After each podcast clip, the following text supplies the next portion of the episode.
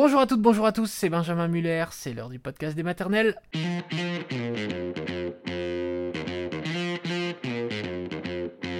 Le podcast des maternelles et aujourd'hui on parle de l'endométriose. L'endométriose avec un témoignage de Cécile qui a eu l'endométriose, qui a toujours d'ailleurs, mais qui a pu avoir deux enfants. Donc un témoignage qui, nous l'espérons, donnera beaucoup de courage, de force et d'espoir à pas mal de femmes et d'hommes d'ailleurs qui nous écoutent.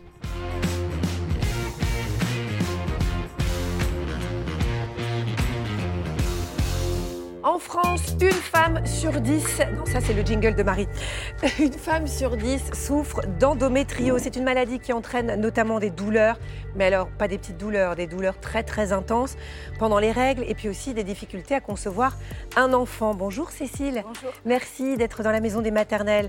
Alors après des années de souffrance, mais vraiment des années de grande souffrance, on vous diagnostique cette maladie et malgré cela, vous allez réussir à donner naissance à deux bébés. Oui. Cécile Qui a 6 ans aujourd'hui et Anna qui a 3 ans et demi. Euh, alors en préparant cette émission, vous nous avez dit curieusement pendant votre adolescence, les règles n'étaient pas spécialement douloureuses. Euh, à partir de quel âge est-ce que vous avez commencé à souffrir véritablement? Alors oui, vraiment à l'adolescence, tout, se passait bien. Et puis quand je suis rentrée dans, dans la vie active, euh, j'ai commencé à avoir des épisodes douloureux, j'ai commencé à ressentir des moments de fatigue. Mais comme c'était des choses qui étaient passagères, euh, j'y prêtais moyennement attention. Donc euh, Vous j'avais des... consulté quand même? Euh, Alors j'allais consulter systématiquement, mais comme les symptômes venaient et repartaient, euh, c'était délicat d'identifier quelque chose. Je pensais à une cystite ou, euh, je me disais, oh, il y a peut-être un problème digestif ou, euh, ou, ou je sais pas. Enfin, c'était à chaque fois quelque chose de, de différent. La zone était toujours la même, mais les symptômes pouvaient, euh, pouvaient changer, ce qui fait qu'on n'arrivait pas à poser un diagnostic sur quelque chose de, sur une maladie en particulier. Et c'était pendant les règles essentiellement? C'était pendant les règles, ça pouvait être, euh, ça pouvait être avant. Euh, c'est ce qui était délicat aussi, c'est Mhm. qu'avant que les règles se déclenchent, les quelques jours qui précédaient ou les quelques jours qui suivaient en fait. Oui, oui, donc c'est pas que les règles. Est-ce que vous avez entendu, comme toutes euh, les femmes qui souffrent d'endométriose, bon, ça va, c'est dans votre tête, c'est le stress. Vous êtes bien douillette, mademoiselle. Oui, complètement. Complètement, même euh, une gynécologue à l'époque qui, euh, refusait d'aller faire des examens complémentaires parce que bah, ça arrive de souffrir, c'est bon. Et puis, comme moi-même, j'étais aussi dans une vie active qui était de plus en plus stressante dans le sens où j'ai pris des responsabilités rapidement. À l'époque, euh, je travaillais dans un office du tourisme. En quelques années, j'ai pris la direction de l'office de tourisme. Je me disais, bon, c'est le stress en fait. Ma grande, t'arrives pas à gérer ton stress. euh, Oui, donc euh, vous avez un petit peu culpabilisé et du coup, bah, euh, ben, J'avais moi-même tendance à minimiser mes symptômes, ouais. Alors à 23 ans, ça fait 4 ans que vous connaissez votre compagnon déjà. Il y a un moment où du coup, vous avez envie d'un bébé. Ouais. Euh, J'avais arrêté ma contraception. Alors, on n'avait pas d'objectif dans le temps particulier. Mhm. Euh, C'était un peu, euh, vous savez, comme dans la chanson d'Axel Red, parce que c'est toi, je voudrais un jour un enfant, pas parce que c'est le moment. Bah voilà, moi j'avais trouvé, je suis encore émue en parlant de lui, C'est énorme. j'avais trouvé mon compagnon de vie et puis voilà, la personne avec qui je voulais fonder une famille. Quoi. Mm.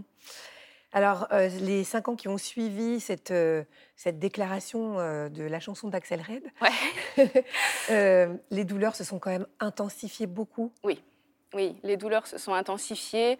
Il y a eu plusieurs séjours aux urgences où à chaque fois je revenais avec, avec des antalgiques, des choses pour calmer la douleur de plus en plus forte, mais, mais jamais de diagnostic particulier en fait. Et, et c'était ce qui était le plus dur parce que on est dans un moment où on se dit mais je suis folle. Enfin, pourquoi j'ai mal et pourquoi on trouve rien Est-ce que c'est vraiment moi? Est-ce que tout ça est, euh, est dans ma tête? Et pourquoi j'arrive pas à faire un bébé aussi? Parce Et- que pendant ce temps-là, le bébé ne venait pas. Ouais, ouais. Pendant ce temps-là, le bébé venait pas. Après, j'étais euh, à me dire bon, voilà, il y a, on a en tête, euh, il faut six mois, un an pour avoir une une, euh, une grossesse naturelle. Donc, euh, et puis, on n'était pas pressé à ce moment-là. On se posait pas cette question-là. euh, Vous mais avez consulté quand même?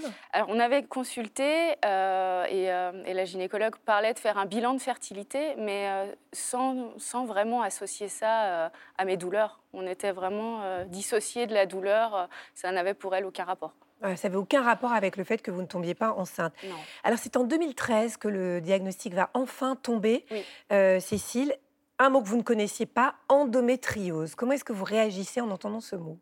Euh, alors d'abord, il y a la peur de se dire, OK, c'est une maladie, qu'est-ce que c'est? Et puis le besoin de comprendre ce que c'est exactement.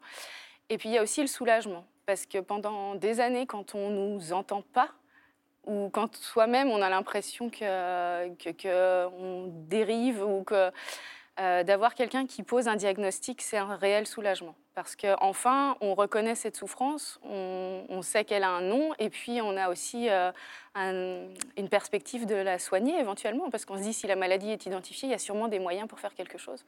vous avez regardé un petit peu sur Internet euh, ce que ça voulait dire.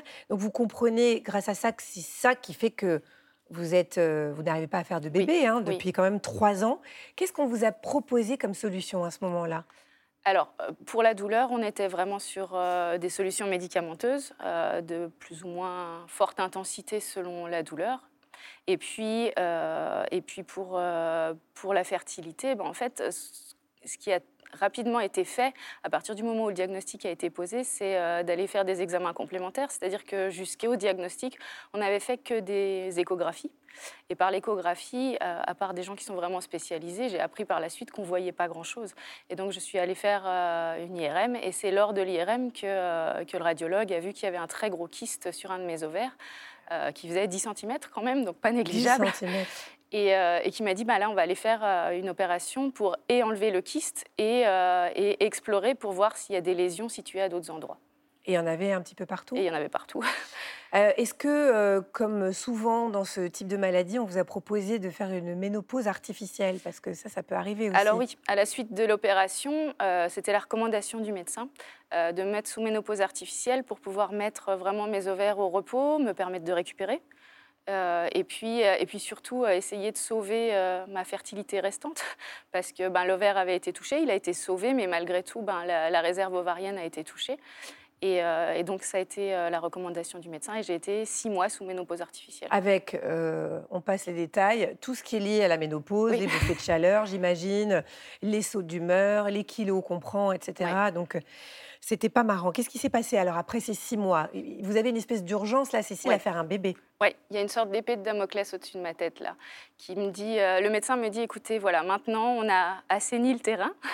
Euh, si, euh, si, vous souhaitez avoir un enfant, il va falloir s'y mettre très sérieusement. Il faut que dans les six mois ça se passe parce que la maladie risque de regagner du terrain et, et vous risquez de nouveau d'avoir et des douleurs et, et des, des, problèmes pour, pour concevoir. Et malheureusement, il y a eu beaucoup de tests négatifs. Hein.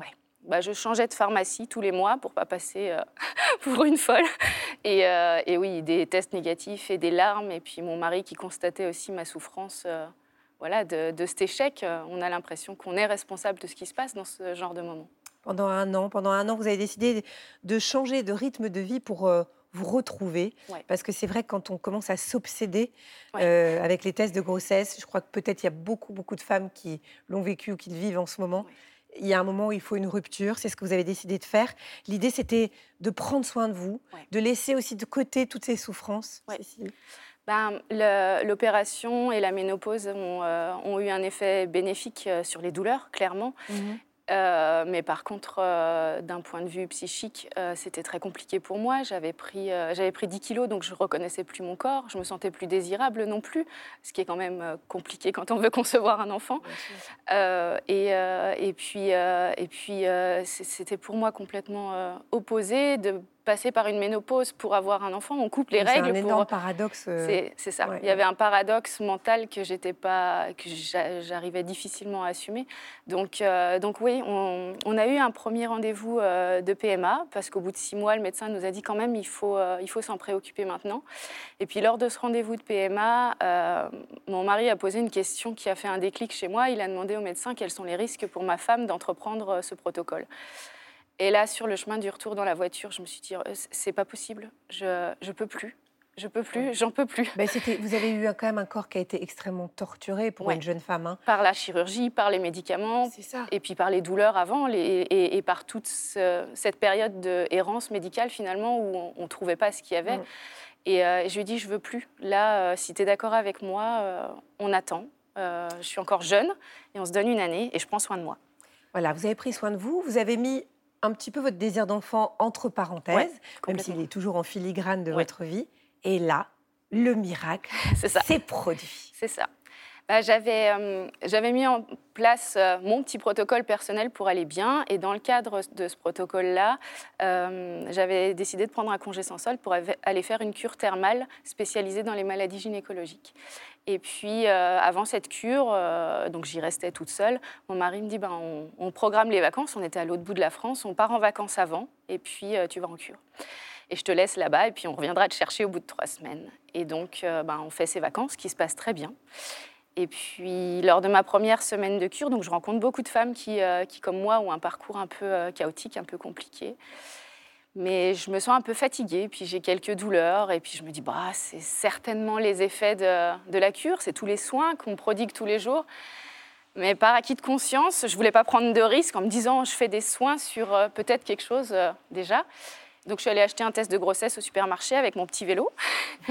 et puis, euh, et puis j'ai attendu euh, le matin suivant, j'ai fait mon test de grossesse. Et, euh, et là, toute seule, dans, ma, dans mon petit hôtel à l'autre bout de la France, et eh ben, il était positif.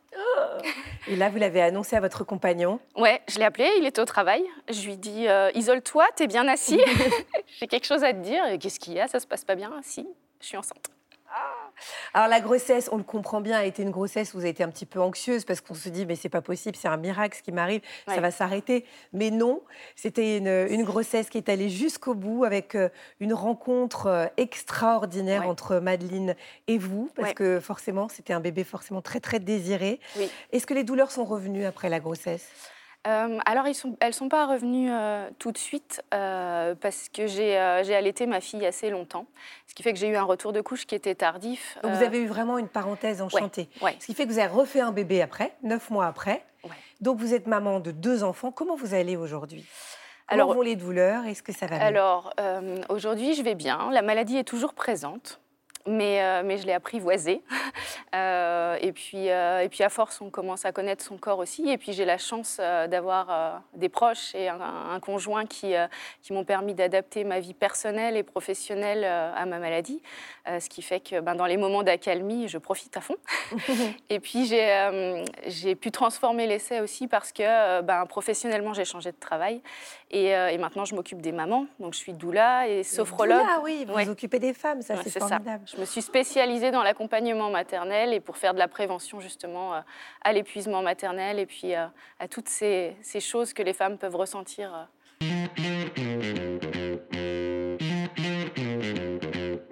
Et pour répondre à toutes ces questions, nous avons le docteur Louis Marcelin avec nous. Bonjour docteur, merci d'être sur ce plateau. Vous êtes gynécologue obstétricien à la maternité de Port-Royal à Paris. Euh, c'est vrai que c'est, je l'ai dit, c'est un témoignage qui est vraiment porteur d'espoir pour beaucoup de femmes, le témoignage de, de Cécile, toutes les femmes qui sont atteintes d'endométriose. Euh, alors concrètement, qu'est-ce qu'on propose aujourd'hui aux femmes qui sont atteintes d'endométriose pour tomber enceinte? Quel protocole est préconisé? Alors, c'est vrai que l'histoire de, Cécile est extrêmement rassurante. Et euh, le, premier message, avant de parler de protocole, c'est de rappeler que euh, les femmes qui ont l'endométriose peuvent avoir des grossesses spontanées. Oui. donc, j'aurais envie de dire que le premier protocole, c'est euh, peut-être d'essayer de, concevoir naturellement à la maison. Continuer à faire l'amour. Et continuer à, voilà, à, être, actif à la maison pour faire en sorte qu'il y, ait un bébé qui arrive parce que c'est lorsque euh, on a des difficultés qu'on se rend compte qu'il faut peut-être avoir recours à, une consultation médicale.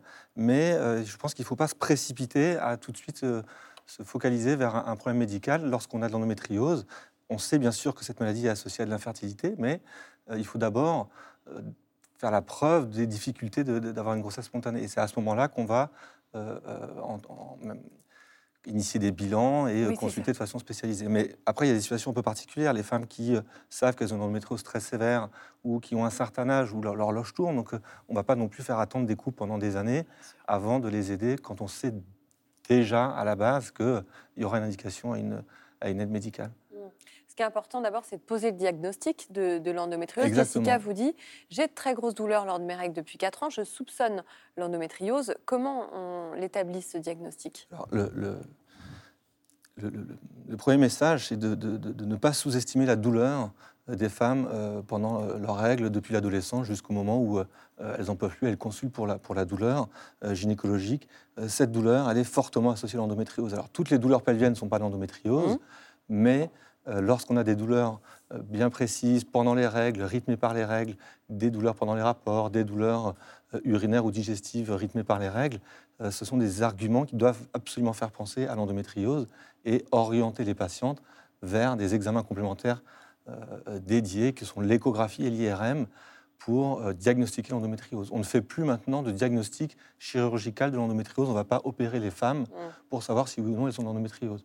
Et donc, l'échographie en première intention et puis l'IRM sont les deux examens qui vont permettre de poser le diagnostic. Mais si on pose les bonnes questions à la base, euh, que ce soit chez la sage-femme, chez le médecin généraliste ou chez le gynécologue, qu'on interroge les femmes correctement, eh bien, on va penser l'endométriose et à ce moment-là, on va pouvoir déclencher les examens complémentaires au bon moment et pas se retrouver avec 5, 6, 7 ans de, délai de diagnostic, ce qui est euh, plus acceptable maintenant euh, à notre époque. En tout cas, on minimise plus. Les douleurs. Quand j'étais ado, quand une fille est mal au ventre, ah, on bah dit, ah oui, bah, c'est règle. Exactement. Alors, c'est Bon, ça, c'est un truc qu'on ne peut plus entendre, mais, mais euh, parce que la douleur, on ne peut pas la minimiser. Si quelqu'un se plaint d'une douleur, c'est qu'il y a une douleur. Ensuite, de dire que c'est forcément l'endométriose, ça, c'est un autre sujet. Mais, mais, il faut consulter et pouvoir faire les examens appropriés pour ensuite. voilà. Tout. oui, oui, et puis, il faut que, il faut que celui qui écoute la personne qui se plaint enfin, comprenne que si elle, elle manifeste une douleur, c'est qu'elle existe sincèrement. Oui, elle a d'autres choses à faire que d'aller chez le médecin, généralement. Exactement. Euh, Rachel nous dit Je suis atteinte d'endométriose et je suis en plein parcours de PMA. Je voulais savoir si cette maladie pouvait engendrer des risques pour l'accouchement et pour le postpartum. Alors, ça, c'est une très bonne question et c'était des questions pour lesquelles on ne s'intéressait pas trop au début. On sait que l'endométriose, ça donne des problèmes de fertilité et donc on va aider les couples pour avoir une grossesse. Et puis après, on se disait Mais une fois que la dame est enceinte, qu'est-ce qui va se passer? Alors, c'est sûr que les, femmes qui ont l'endométriose et qui ont un long parcours de PMA, euh, il va y avoir une, émotion particulière sur la grossesse, parce qu'elle est tellement elle est attendue. C'est des gens qui ont fait euh, plusieurs tours de piste avant que, ceux qui ont des grossesses spontanées. Et donc, euh, c'est sûr qu'il y a un bagage affectif, émotionnel très fort avec la grossesse.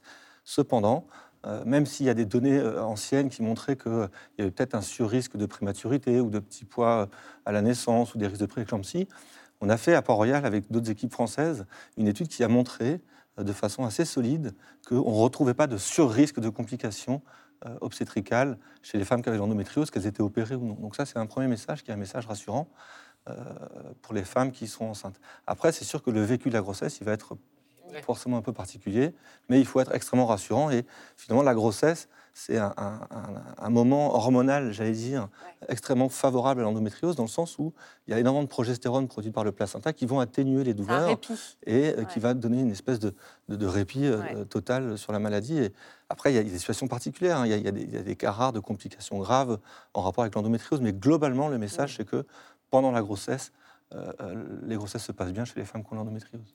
Pauline, question rapide. Pauline vous demande juste si l'endométriose peut un jour disparaître. Alors, elle, évolue dans le sens euh, où ce sont des, lésions cellulaires qui vont évoluer vers de la fibrose.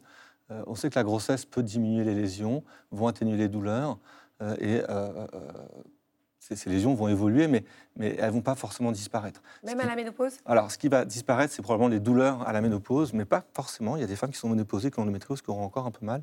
Mais comme c'est une maladie qui est hormonodépendante, le fait de plus avoir de règles à cause de la ménopause, qu'elles soient artificielles, comme on l'a vu tout à l'heure, ou de façon naturelle à 50 ans, eh bien, normalement, il y a un, soulagement euh, sur la douleur qui devrait être obtenu par le fait que, voilà.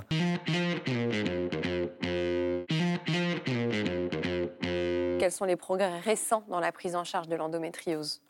Alors, je dirais que le, grand progrès, c'est quand même d'en parler euh, régulièrement et mmh. quotidiennement, alors qu'on n'en parlait pas euh, il y a dix ans. Euh, je rappelle que ce n'était pas au programme de l'internat, moi, quand je l'ai passé. Et euh, finalement, le plan national de lutte de l'endométriose qui a été annoncé en début d'année a quand même fait bouger les choses et a permis quand même de réveiller les consciences la conscience collective de que cette maladie existe et qu'il faut la... Hein. Oui, exactement. Et donc, et donc euh, euh, ça, c'est quand même le vrai progrès, c'est que euh, c'est devenu une priorité nationale dans la prise en charge. Donc maintenant, c'est dans, les, dans les cursus des, apprentis gynécologues. Exactement, donc, mais même des étudiants en médecine. Donc en fait, comme ça touche quand même... Enfin, tous les médecins sont censés connaître cette maladie. Donc mais c'était une découverte, cette maladie, ou elle existait Non, non, elle, est connue depuis très longtemps, mais, mais elle était mal connue, mal enseignée, mal apprise. Donc ça, c'est... Exactement. Ouais, et puis, et puis il y avait cette, cette, idée bah complètement débile de euh, la douleur des règles, c'est normal. c'est pas une punition. votre hein, internat, c'était en quelle année euh, je suis jeune, enfin, le ah temps passe quand même. Hein, non, euh, bah, 2004, 2005, j'ai commencé. ah, parce que moi, c'était en 2008, mon internat, et ah c'est vrai que j'ai eu un cours. Oui, parce que Benjamin est, gynéco. bien sûr, non, bien sûr. Euh... Vous voulez, mais il accouche des femmes à nue. Attendez. Il met même pas les gants. Le vrai progrès, c'est ça. Le fait qu'on en parle. A-t-on des statistiques relatives à l'âge des femmes atteintes d'endométriose Vous demandez Elisabeth.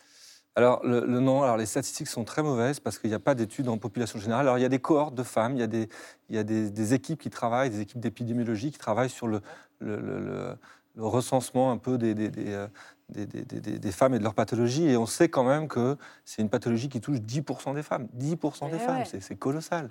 Et pardon, mais les douleurs, elles commencent avec l'arrivée des règles Avec l'arrivée des règles. Avec la Alors, on sait que euh, les adolescentes qui ont des règles extrêmement douloureuses au point de rater l'école, de ne pas aller au sport, de, de, bah, ou de ne pas aller à la fac ou, euh, ou, de se sentir euh, au bord du malaise avec des nausées, des vomissements, ça, c'est des, des marqueurs de l'endométriose qui va être une endométriose sévère après. Mais attendez, parce qu'on peut avoir ça et ne pas avoir d'endométriose. Alors, parce que moi j'ai eu ça. Hein. Ouais.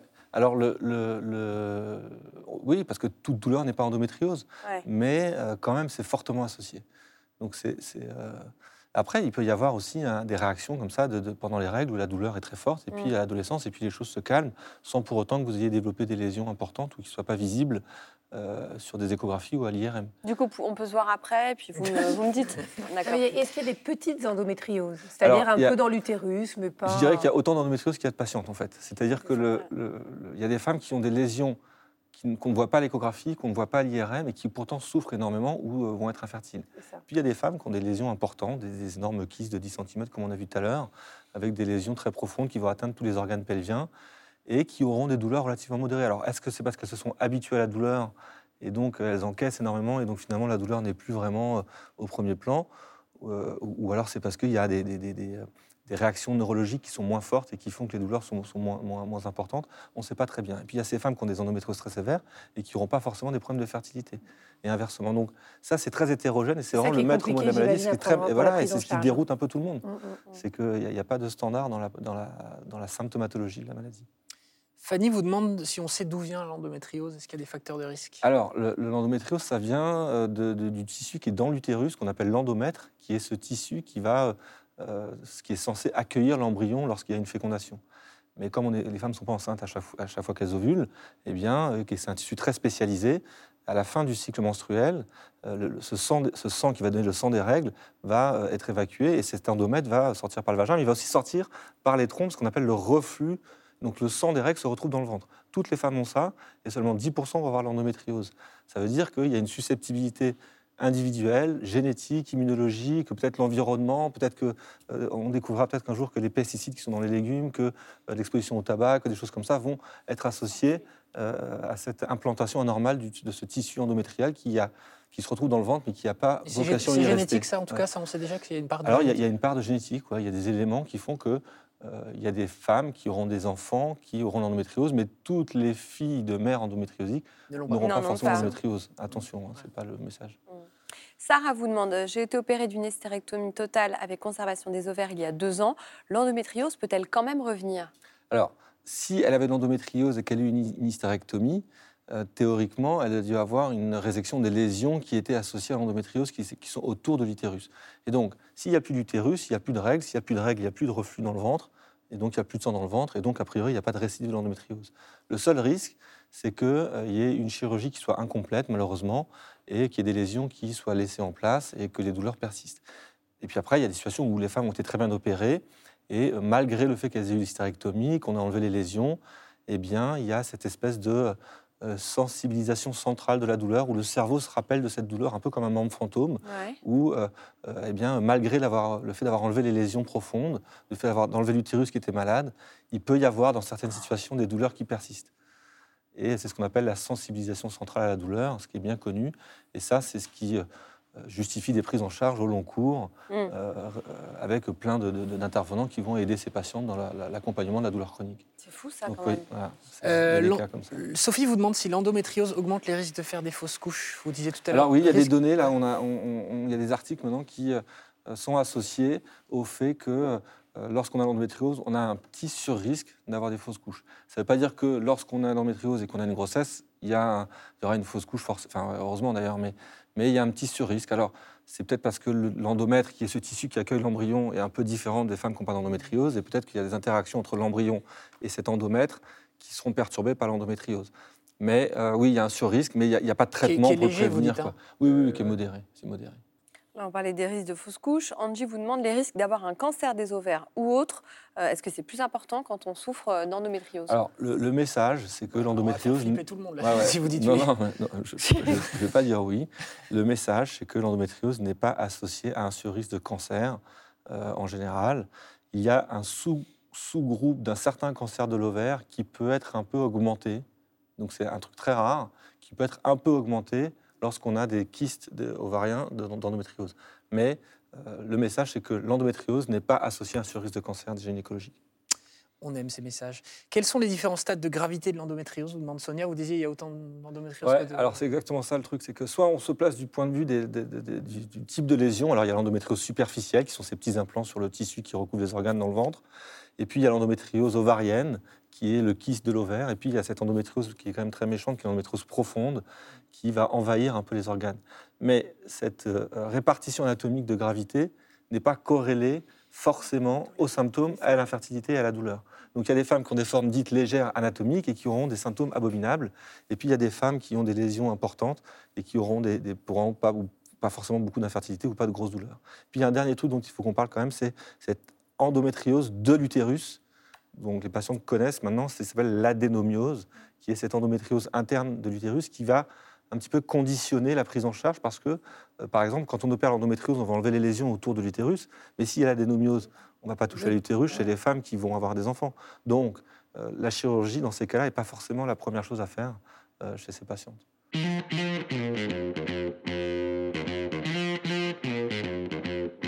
Merci beaucoup Louis Marcelin, gynécologue obstétricien, d'être venu dans la maison des maternelles. Et merci à Cécile d'avoir accepté de se raconter avec Agathe Le Caron. Ciao tout le monde